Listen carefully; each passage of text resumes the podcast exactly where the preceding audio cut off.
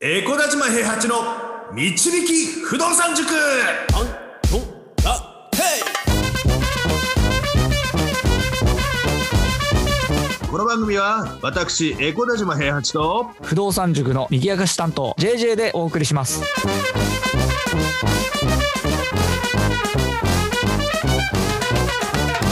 は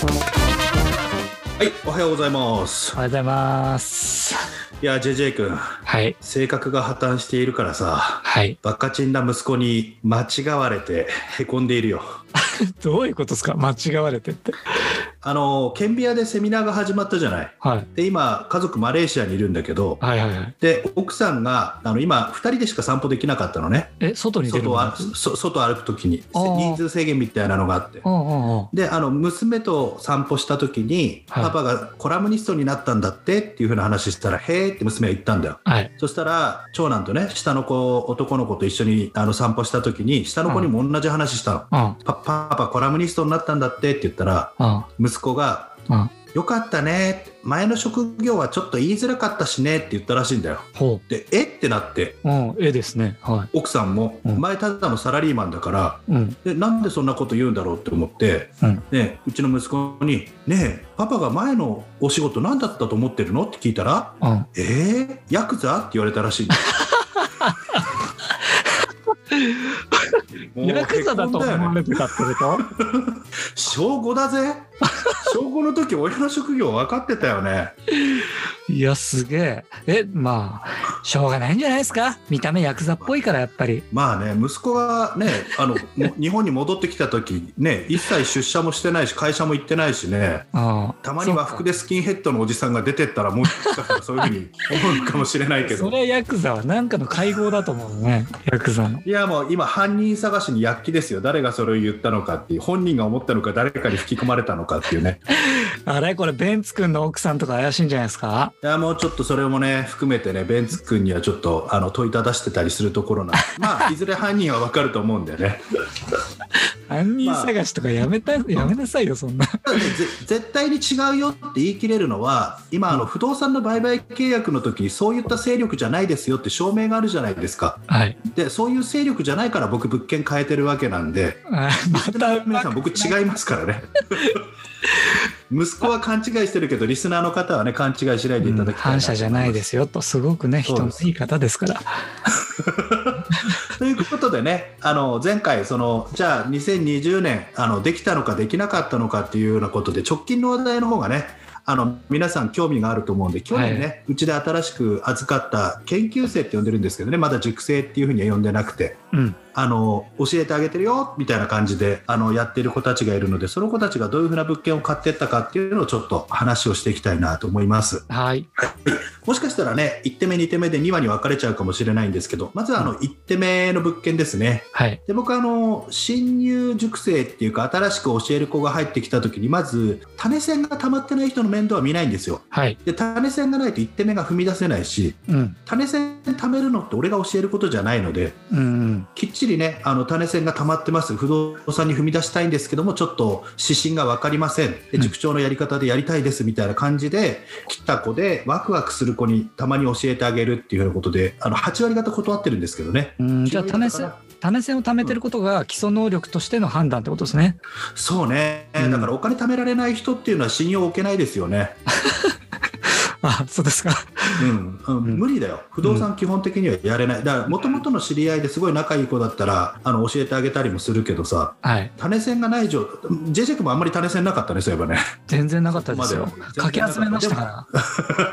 らでもと当時はそれで1手目2手目させたからね、はい高校で行ったしねうんだから、まあ、あのそういうのができるタイミングだったら教えられるけど今のタイミングでは教えられないですねうん種銭がない状態なるほどで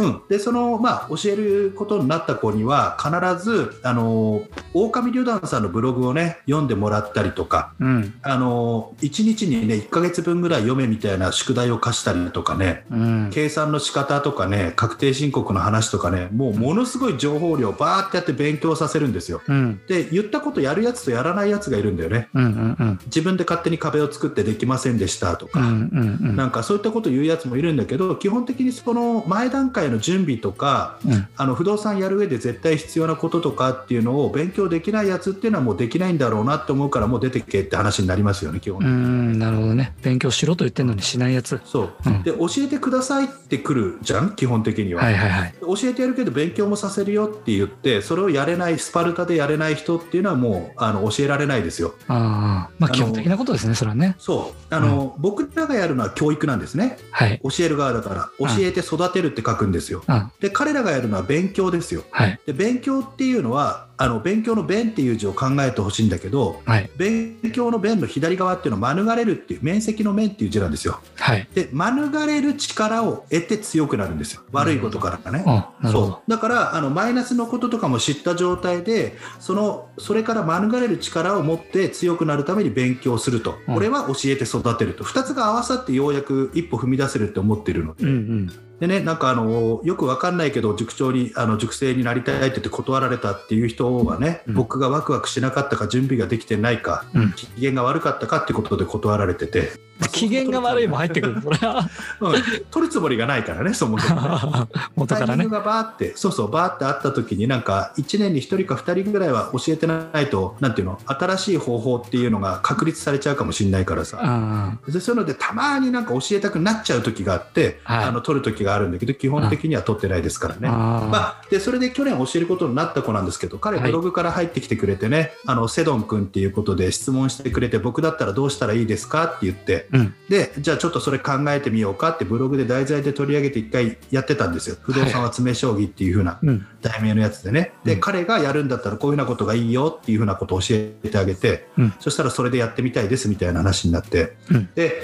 静岡に住んでる子で東京で投資してます東京っていうか関東圏でねうんかなり遠隔ですねじゃあねそうそう遠隔でもね、あの日本全国どこに住んでてもできるんですよ東京でなら関東でならうーんトラストさんが貸してくれるから、うんあの居住地域関係ないからねトラストさん関は係ないですねトラストはうん、物件の位置が関係あるから16号線の内側とあか。なるほどなるほどそうであのじゃあ彼が最初に一番最初に何を買ったかって言ったら、うん千葉県松戸市の 3DK の戸建てが600万で売りに出てたんですよほうでそれを580万で買ってますそれは差し値を入れたってことですか若干安くなるかどうかを確認して少しだったら差し値聞くと思いますみたいなのを業者さんと握ってからあじゃあその値段で少し持ってってみますかって言ってああああの550万でどうですかって言って持ってったら580万ならいいよっていうふうに返ってきてあで買ったよってなってるんですけども、あまあ、あの5.5万円なんでね大体11%強かなうんちょっとあの12%には少し足りなかったんですけども、はい全面道路でね全面が全部公道おで雪道ばっちりあであの隣が畑で抜け感がある感じでねあ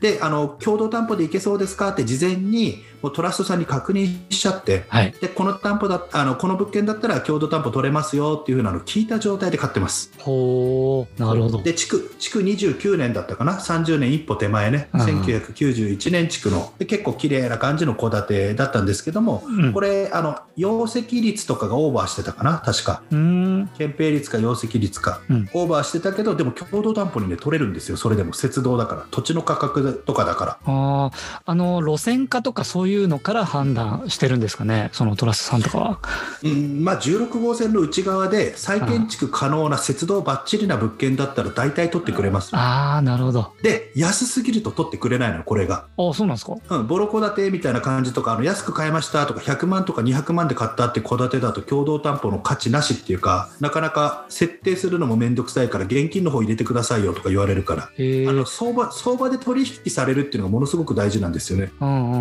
ん売買価格で見てくれたりする場合もあるからさはあそうなんですねうんまあ、これはあの事前にね、ある程度、あの向こうの担当者の方と知り合いになってたりとか、こういうのどうですかって聞ける関係性があると早いけど、うんで関係性がない人っていうのは、ある程度まともな物件っていうようなことで、でこれも12%いってないですからね、うんうん、でも、あの買いましたね、物件見に行って、でこれはチームの、あの僕らチームでやってるので、うんあの静岡に住んでるあの研究生がいきなりは見に行けないじゃないですか、物そ件うでをす。ねうんだからチームの近くに住んでる人がパーって見に行ってどうだったって写真撮ってでもちろん入居者いるんで中見れないんで。うんであとは資料を送ってもらってどういった方が住んでるのかいつから住んでるのかであの修税は何をしてるのかとかいうのを確認しながら、うん。あ、いいですねっていうようなの。で、今は、あの、なんだっけ、Google マップとかでね、はいはい。物件自体を探すのは簡単ですからね、住所そがう分でかっすてれね。ば。うんうんううん。ん、昔に比べたら、あただ僕らが買う物件って結構ね、お奥まったところにあったりとか、接道してない物件だったりとか、あー、そう、だからストリートビューで見てもね、見れなかったりするんですよ。そうそう、こ航空写真でなんとか確認したりとかね、うん。まあ、で、あの現地に行ってってことで、まあ、現地に行かないで買うっていうのはなかなかないですね。でもチームの強みですね。自分が遠いところにいても見に行ってくれる人がいるっていうのはね。そうね、いろんな地域に千葉に住んでたり、東京に住んでたり、埼玉に住んでたりする塾生がいれば、その人たちが代わりに見に行ってあげるって、うで、その人たちが見に行けないのは代わりに見に行ってもらうってことができますからね。うん、そうですねま。あこれは、うん、これはね、なんかこのノウハウっていうのは、多分あの公開したところで真似できる人が少ないなって思うから、ああ、まあそうですね。うん、チーム、仲間を作ってやっていくって、やっぱりみんなね、出し抜いていい物件欲しいってみんなが思ってたりするとね、うん。なかなか難しい、僕らあのチーム内でね、物件譲り合ったりもするからね、そうですね。うん、この物件は次は誰々君が行った方がいいんじゃないかな、じゃあ俺、押され抑えて入るよとかね、あーあー、 2番手で入るから1番手行きなよとかね。なんかチーム全体でこう買う方向に行きますもんね。そうそうそうそうで次誰が上に上がったらバランスがいいかなっていうのを考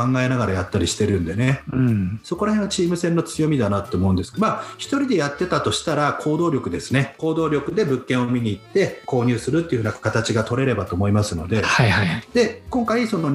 2020年ねあのー静岡に住んでるセドン君がはい松戸で600万で売りに出た戸建てを580万で買いましたよはい。雪道もちゃんとしてるし路線化もついてる地域だけど容積率か憲兵率かがオーバーしてて、いまあ、違法建築っちゃ違法建築でしたはい。でもそれでも共同担保になるよって言われた状態で戸建てを購入しました一は軒い目進みましたよっていうお話でした、はい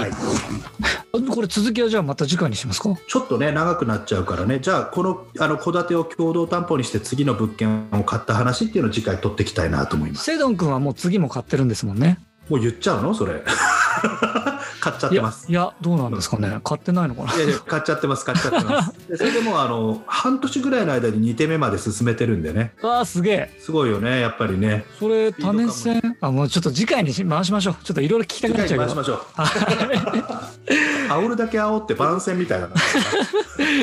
いいや、でも気になる。ちょっと次回、ちょっといろいろ聞かせてくださいね。はいじゃあ次回はそのアパートを2手目買った話をしたいと思いまはい。じゃあ、今日もありがとうございました。すはい不動産は富を導く算数だこの番組はエコーダシマ平八と JJ がお送りしました。